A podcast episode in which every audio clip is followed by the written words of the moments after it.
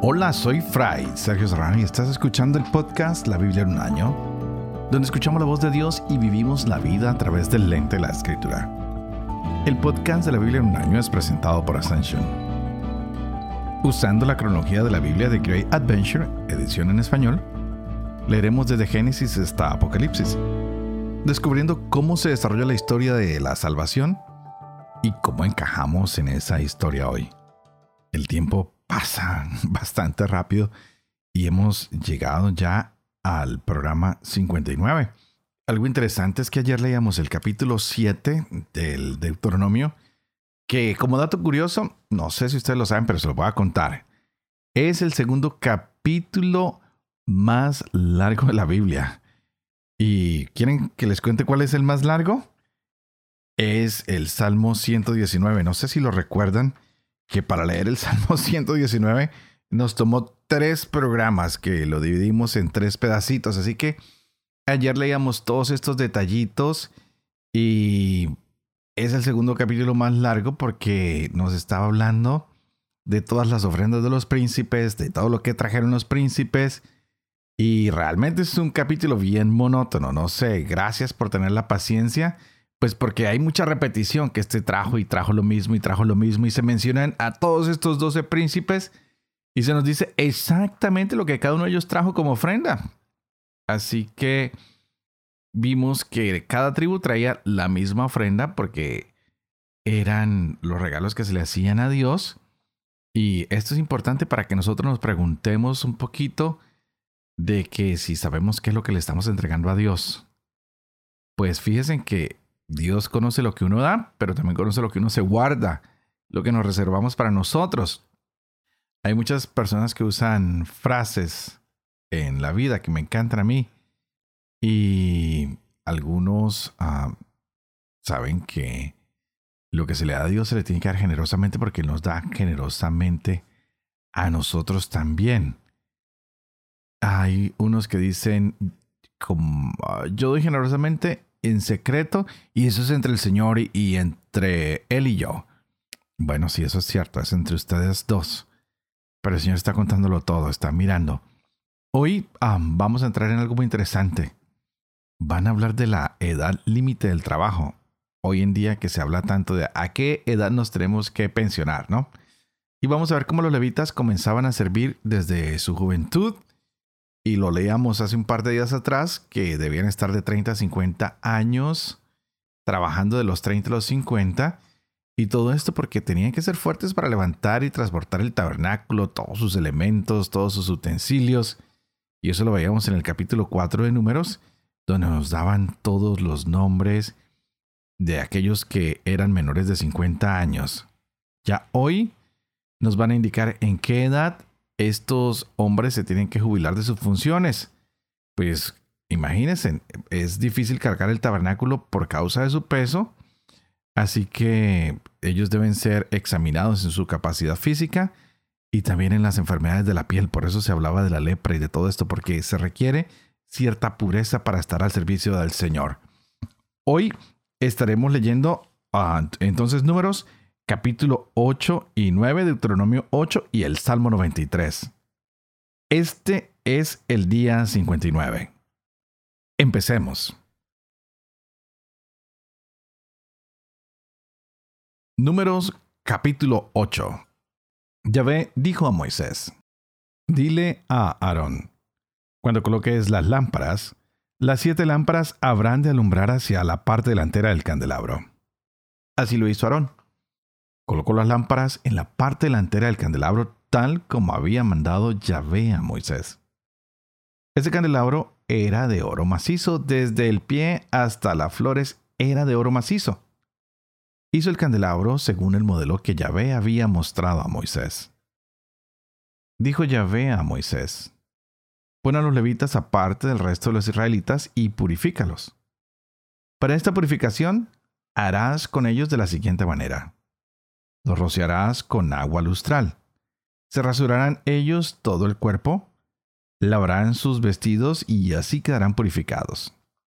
Tomarán luego un novillo con su correspondiente oblación de flor de harina amasada con aceite y tú tomarás otro novillo como sacrificio por el pecado.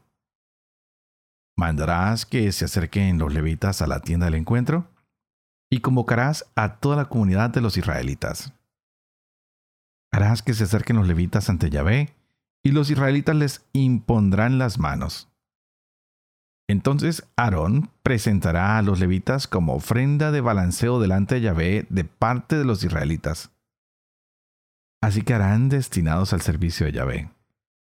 Los levitas impondrán sus manos sobre la cabeza de los novillos, y tú ofrecerás uno como sacrificio por el pecado, y otro en holocausto a Yahvé para expiar por los levitas. Pondrás luego a los levitas delante de Aarón y de sus hijos, y los presentarás como ofrenda de balanceo a Yahvé. Así separarás a los levitas del resto de los israelitas para que me pertenezcan. Después comenzarán los levitas a servir en la tienda del encuentro. Los purificarás y los presentarás como ofrenda balanceada, porque son donados, donados a mí de parte de los israelitas, en lugar de todos los que abren el seno materno, de todos los primogénitos, los he tomado para mí de entre los demás israelitas porque míos son todos los primogénitos de los israelitas, igual de hombres que de ganados.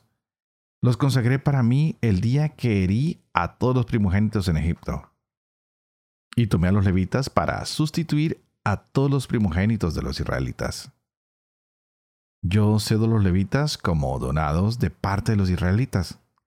Aarón y a sus hijos para que presten el servicio en nombre de los israelitas en la tienda del encuentro y para expiar por los israelitas de manera que ningún israelita incurra en castigo por acercarse al santuario. Moisés y Aarón y toda la comunidad de los israelitas hicieron con los levitas conforme había mandado Yahvé a Moisés. Así hicieron con ellos los israelitas. Los levitas se purificaron y lavaron sus vestidos. Aarón los presentó como ofrenda de balanceo delante de Yahvé, y Aarón hizo expiación por ellos para purificarlos. Después de lo cual entraron los levitas a prestar servicio en la tienda del encuentro en presencia de Aarón y de sus hijos. Según había mandado Yahvé a Moisés acerca de los levitas, así hicieron con ellos. Dijo Yahvé a Moisés, esto es lo referente a los levitas. El levita entrará al servicio de la tienda del encuentro de 25 años para arriba y desde los 50 años cesará el servicio. No prestará servicio en adelante. Ayudará a sus hermanos en el desempeño de su ministerio en la tienda del encuentro, pero no prestará servicio. Así harás con los levitas en lo tocante a sus funciones. Habló Yahvé a Moisés en el desierto del Sinaí el año segundo de la salida de Egipto, el mes primero, y le dijo, que los israelitas celebren la Pascua a su tiempo. La celebrarán el día 14 de este mes entre dos luces, en el tiempo debido. La celebrarán según todos sus preceptos y normas. Moisés dijo a los israelitas que celebraran la Pascua. Ellos la celebraron en el desierto del Sinaí el primer mes, el día 14 del mes, entre dos luces. Según había mandado Yahvé a Moisés, lo hicieron los israelitas. Pero sucedió que algunos hombres estaban impuros por contacto con cadáver humano y no podían celebrar la Pascua aquel día. Se presentaron a Moisés y a Aarón el mismo día y les dijeron, Estamos impuros por contacto con cadáver humano. ¿Por qué hemos de quedar excluidos de presentar la ofrenda a Yahvé a su tiempo con los demás israelitas? Moisés les respondió, Esperen que voy a consultar lo que manda Yahvé acerca de ustedes. Yahvé habló a Moisés en estos términos. Di a los israelitas, si uno de ustedes o de sus descendientes se encuentra impuro por un cadáver, o está de viaje en tierra lejana, también celebrará la Pascua en honor de Yahvé. La celebrará el mes segundo, el día 14, entre dos luces. La comerán con panes ácimos y hierbas amargas. No dejarán nada para mañana, ni quebrantarán ningún hueso. Según todo ritual de la Pascua la celebrarán. Pero el que, encontrándose puro y no habiendo estado de viaje, deje de celebrar la Pascua, ese tal será extirpado de su pueblo. Ese hombre cargará con su pecado por no haber presentado a su tiempo la ofrenda a Yahvé. Y si un forastero reside entre ustedes, celebrará la Pascua en honor de Yahvé. La celebrará según los preceptos y normas de la Pascua. Uno mismo será el ritual para ustedes, tanto para el forastero como para el nativo del país. El día en que se erigió la morada, la nube cubrió la morada sobre la tienda del testimonio. Por la tarde se quedaba sobre la morada con aspecto de fuego hasta la mañana. Así sucedía permanentemente. La nube la cubría de día y por la noche tenía aspecto de fuego. Cuando se levantaba la nube de encima de la tienda, los israelitas levantaban el campamento y en el lugar en el que se paraba la nube, acampaban los israelitas. A la orden de Yahvé partían los israelitas y a la orden de Yahvé acampaban. Quedaban acampados todos los días que la nube estaba parada sobre la morada. Si se detenía la nube muchos días sobre la morada, los israelitas respetaban la disposición de Yahvé y no partían. En cambio, si la nube estaba sobre la morada pocos días, a la orden de Yahvé, acampaban y a la orden de Yahvé partían. Si la nube estaba sobre la morada, solo de la noche a la mañana y por la mañana se alzaba, partían. Si estaba un día y una noche y luego se elevaba, partían. Si en cambio se detenía sobre la morada dos días o un mes o un año, reposando sobre ella, los israelitas se quedaban en el campamento y no partían. Pero en cuanto se elevaba, partían. A la orden de Yahvé acampaban, y a la orden de Yahvé movían el campamento. Respetaban la disposición de Yahvé según la orden de Yahvé transmitida por Moisés.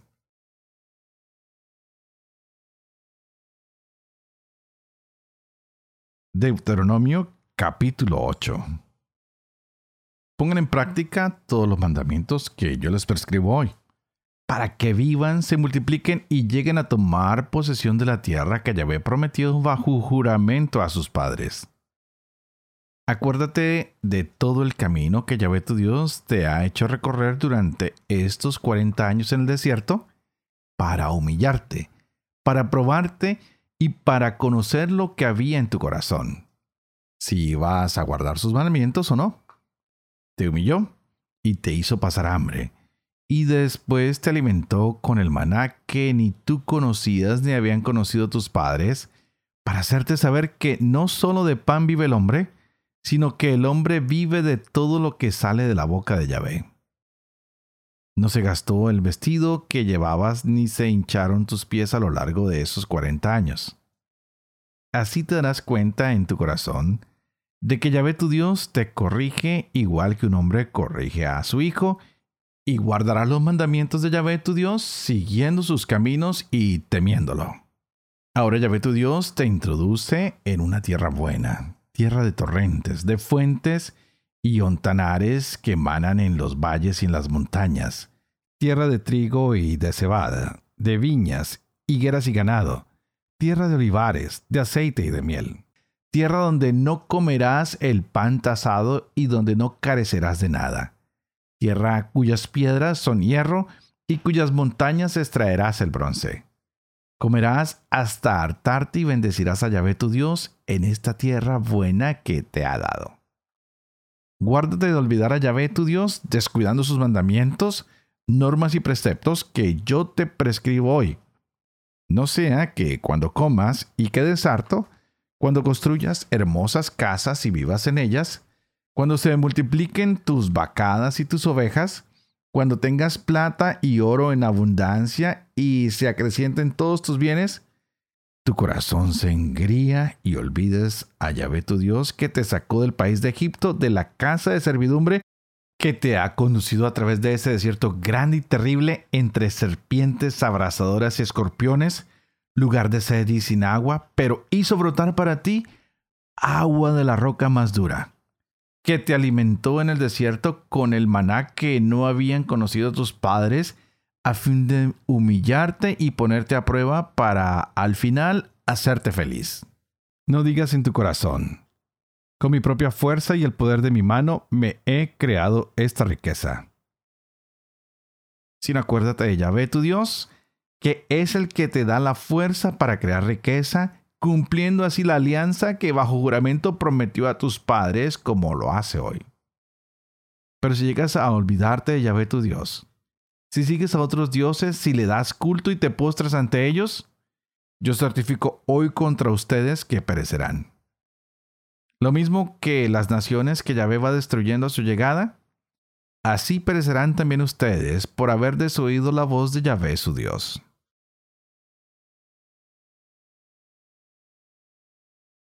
Salmo 93 Reina Yahvé vestido de majestad, Yahvé vestido y ceñido de poder, y así el orbe está seguro, no vacila. Tu trono está firme desde antaño, desde la eternidad existes tú. Levantan los ríos, Yahvé, levantan los ríos su voz, los ríos levantan su bramido, más que el ruido de aguas caudalosas. Más imponente que las olas del mar, es imponente Yahvé en las alturas. Son firmes del todo tus dictámenes. La santidad es el ornato de tu casa, oh Yahvé, por días sin término.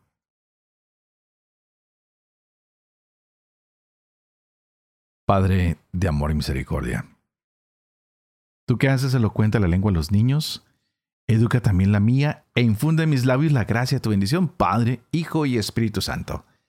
Y a ti te invito para que pidas al Espíritu Santo que abra nuestra mente y nuestro corazón para que podamos seguir gozándonos de esta palabra de Dios hoy en nuestras vidas.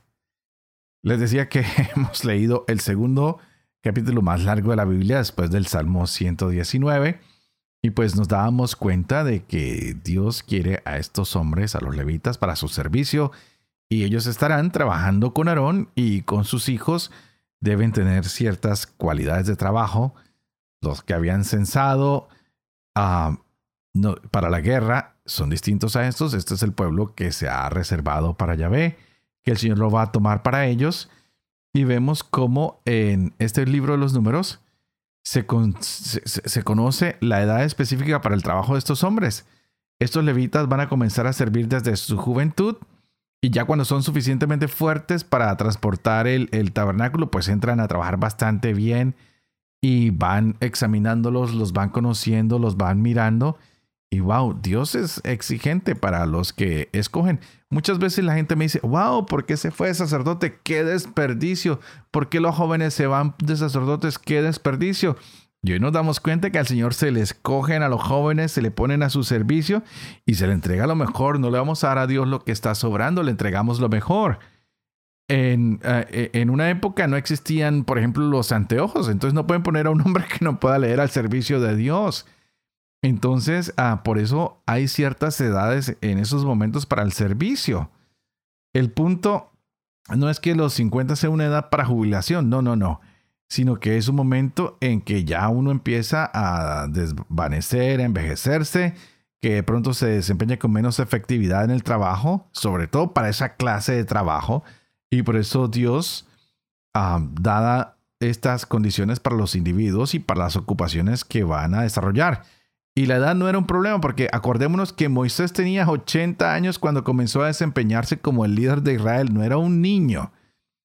Ah, sin embargo, esto de la jubilación o de los levitas, lo único que está tratando de hacer es permitir a que se releven un poco en el trabajo, ir dirigiendo el servicio que hacen de acuerdo a la edad un poquito más maduro, pero cada uno de acuerdo a las condiciones que ese trabajo requisiera.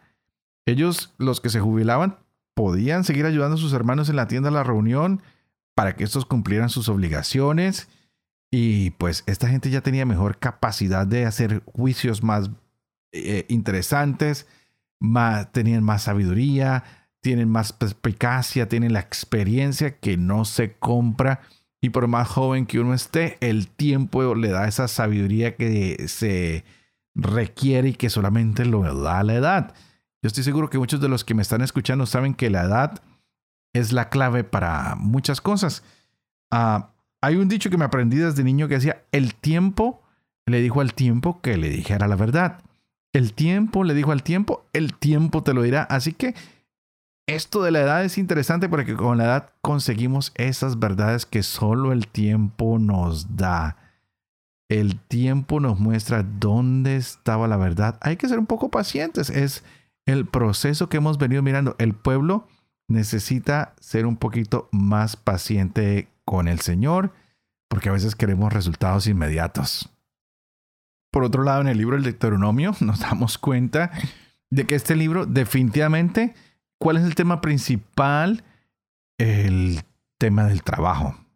Nos ha mostrado que el trabajo tiene un significado y tiene un valor porque es mandato de Dios trabajar para beneficio de todos y que cuando trabajamos tenemos bendiciones para cada persona, para la comunidad, para nuestro país y cuando no trabajamos pues hay consecuencias de fracasos y de peligros, así que hay que ah, mostrarle al Señor que estamos trabajando y nos va a mostrar este libro todas esas relaciones que tiene el trabajo, que son buenas relaciones porque nos dan dignidad, porque nos dan respeto por los demás, porque nos obligan a no tener que ofender a los demás ni a ser injusto con ellos en el trabajo.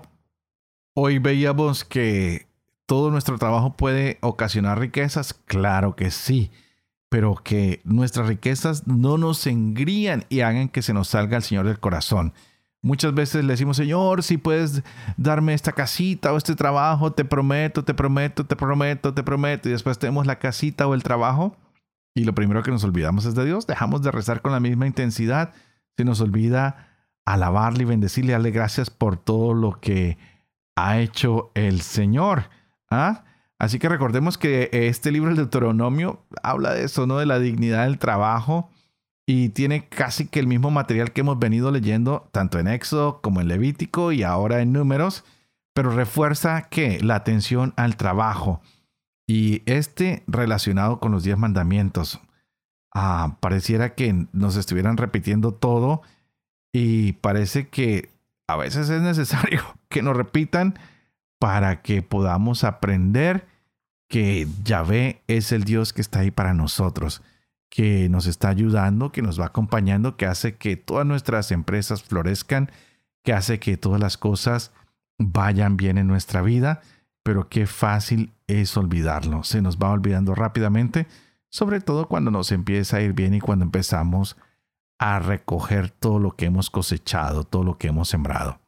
Pero que no se nos olvide que es gracias al amor misericordioso del Señor que nuestras empresas progresan. Y pidamos hoy por todos aquellos que todavía no se han encontrado en su trabajo, por todos aquellos que carecen de él. También pidamos por todas las personas que de una u otra manera están tratando de salir adelante y no han podido aún. Que tú y yo podamos ser fuentes ah, de inspiración para ellos, que los podamos ayudar y que los podamos fortalecer con nuestra ayuda, pero también con nuestro apoyo, muchas veces económico, que es necesario para ellos. Así que queridos amigos, antes de despedirme, quiero como todos los días pedir que ustedes por favor oren por mí, para que yo sea fiel a este ministerio, a este trabajo que se me ha confiado, para que pueda vivir con fe lo que leo, lo que comparto con ustedes, para que pueda enseñar la verdad y para que también yo pueda cumplir lo que he enseñado. Y que la bendición de Dios Todopoderoso, que es Padre, Hijo y Espíritu Santo, descienda sobre ustedes y los acompañe siempre. Que Dios los bendiga.